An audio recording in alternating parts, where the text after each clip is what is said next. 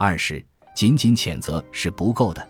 一个仅仅三岁的男孩被他的亲父遗弃在一所国立医院里，因为那男孩患了白血病，而他的亲人们首先是对他负有抚养之法律责任的父亲，再也没有经济能力为他提供医疗费用了。按照院方的说法，要维持那孩子的生命，每天至少需要三百元的医疗费，而要保住那孩子的生命，则必须进行骨髓移植，那又至少需要三十万元。孩子的父亲是一个农民。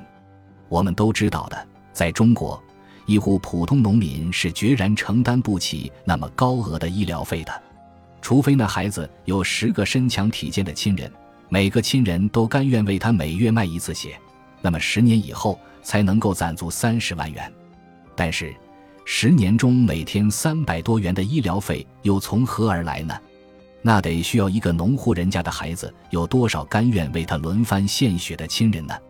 事实也确乎是，那父亲已然倾家荡产、束手无策了，连负责寻找到他的调查人员都不禁对着电视台摄像机说：“虽然他的做法是应该受到谴责的，但面对他的家庭的实际情况，我却开始有些同情他了。”建筑媒体的类似的事情，在中国已经发生的不少了，可以预见以后还会见多起来。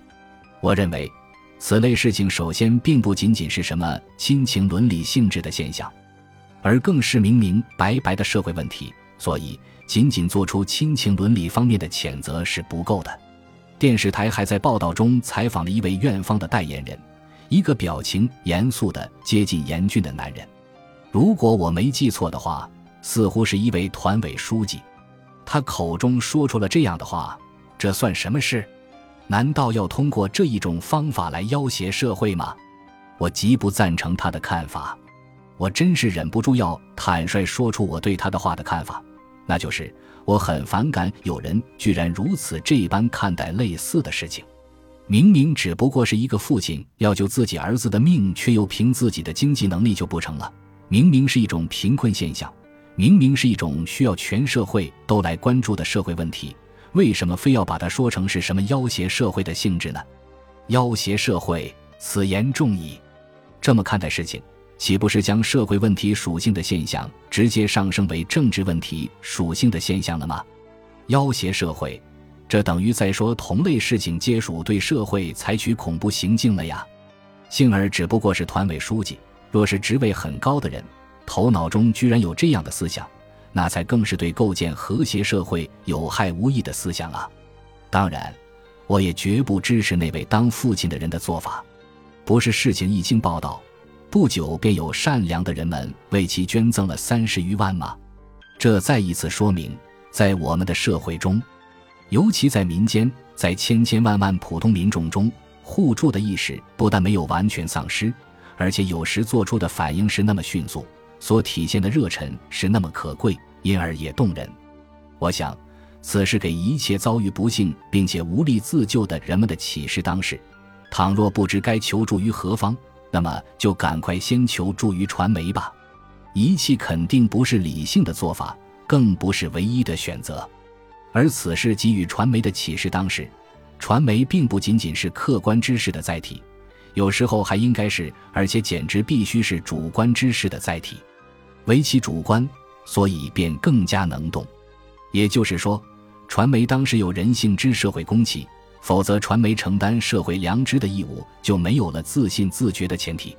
在中国，由传媒替弱势群体的走投无路之境况不遗余力、义不容辞的大声疾呼，乃是传媒报道价值的最大意义之一，绝非最小意义。传媒做这样的事情。比特别主观的热忱饱满的为这个星那个星的知名度而不遗余力，而似乎义不容辞，意义要巨大的多。传媒担此义务方显可贵。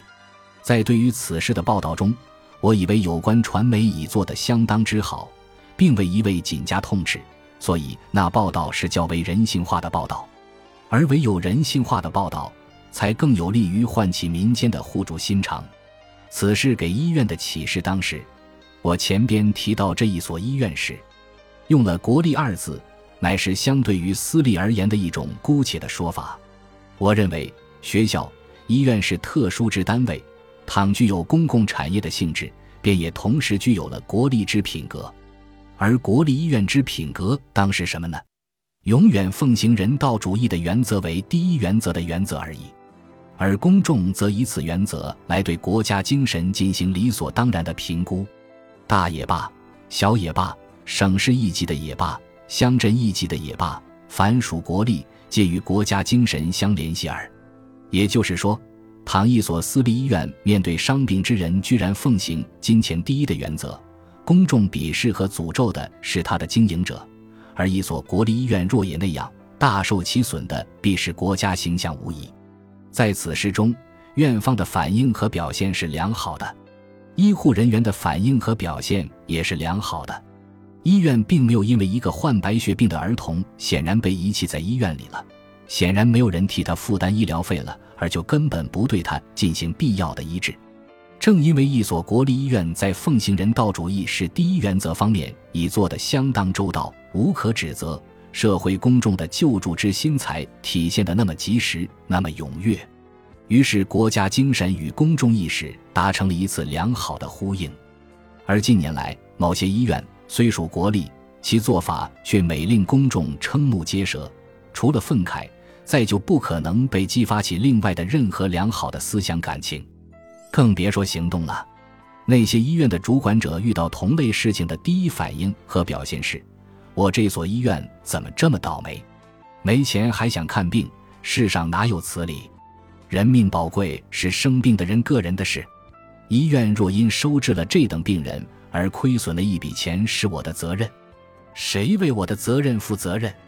由于他们的第一反应和表现完全背离医院的人道主义原则，那么他们除了将急需救治的病人抬出医院抛在什么地方了事，自然不可能再有任何一点善良的行动可言。据报载，曾有医院通知殡仪馆将活人拉去火葬的恶劣事件，正是以上极端不人道的恶劣心理所导致的。这样的国立医院如此这般的恶劣行径。将使公众对国家精神大为质疑，国家形象严重受损，即成必然之事。而此无形之大损失，往往非是金钱所能弥补的。此事给国家一级政府的启示当时：任何一所医院，哪怕它的规模再大，都根本不可能一厢情愿地替国家一揽子承担起免费拯救弱势公民生命的大善事。中国有十三亿多人口。若是群体数以亿计，一烛烁烛之光，岂能照明百千人家？医疗保险虽为良策，但既已不幸沦为弱势，那笔保险费肯定是上不起的了。何况遥见翻影之舟，哪里又救得活眼前陈波之人呢？民政部门来关爱吗？我们都知道的，在中国，它只具有促进赈灾活动的职能。国家每年并未拨给他数目可观的救助款，中华慈善总会嘛，我们也知道的，他虽是有一笔苦心募集来的款项，但相对于中国弱势群体的庞大基数，实在也是杯水车薪。何况他的分支机构也只不过设到了省一级，而且在许多省里不过是徒有其名，那么就真的没有什么办法了吗？办法当然是有的。而且只能由国家来决定，那么做不那么做，即鼓励有经济能力的公有的或私有的企业，按其总的应纳税额的一定比例抽取百分之一至百分之五，成立公司或企业名下的慈善基金。这一笔基金当然应是免税的。千条江河归大海的局面，也就是说，慈善之心只能以捐款方式汇总到一处，实行计划经济统购统销的策略。早已被证明根本不适应弱势群体越来越看不起病、求不起医的严峻情况了。慈善之事乃全社会之事，为什么不欢迎全社会来做呢？至于顾虑有人打着慈善的幌子合理合法的避税逃税，我以为实在是因噎废食了。中国有能力管理那么多中国特色的复杂之事，难道还管理不了区区小事？责成各级民政部门检查名曰慈善基金是否每年用于慈善救助了，民政部的职能不是也被更切实的调动了吗？还有两点乃是极具经验性的社会学真相，那就是一方面，文明社会的文明的企业和有文明素养的企业家，他们和他们是愿意亲自来做被社会认为高尚的事情的。慈善事业即是，仅仅将他们和他们视为慈善捐款的大户，采取你出钱我收钱的简单办法，是有悖于企业人性化、人性高尚化的社会发展规律的。长此以往，此规律受到漠然对待，企业便不再真的向往人性化，人性便不再追求高尚化。和我一样愿意思考慈善问题的人们，请读读报吧。在某些大饭店里，一百九十八万元一桌的酒席业已预售一空，是不是很引人深省呢？而另一方面，以为只要传媒善做悲情报道，平民百姓之善良心肠是很容易随时被调动起来的。这一种认识观是完全错误的，不，社会的真相并非如此。慈善之事也绝不仅仅应该是平民百姓的事，百姓之人道精神需要国家之人道精神来引领，百姓之悲悯情怀需要国家之悲悯情怀来衬托。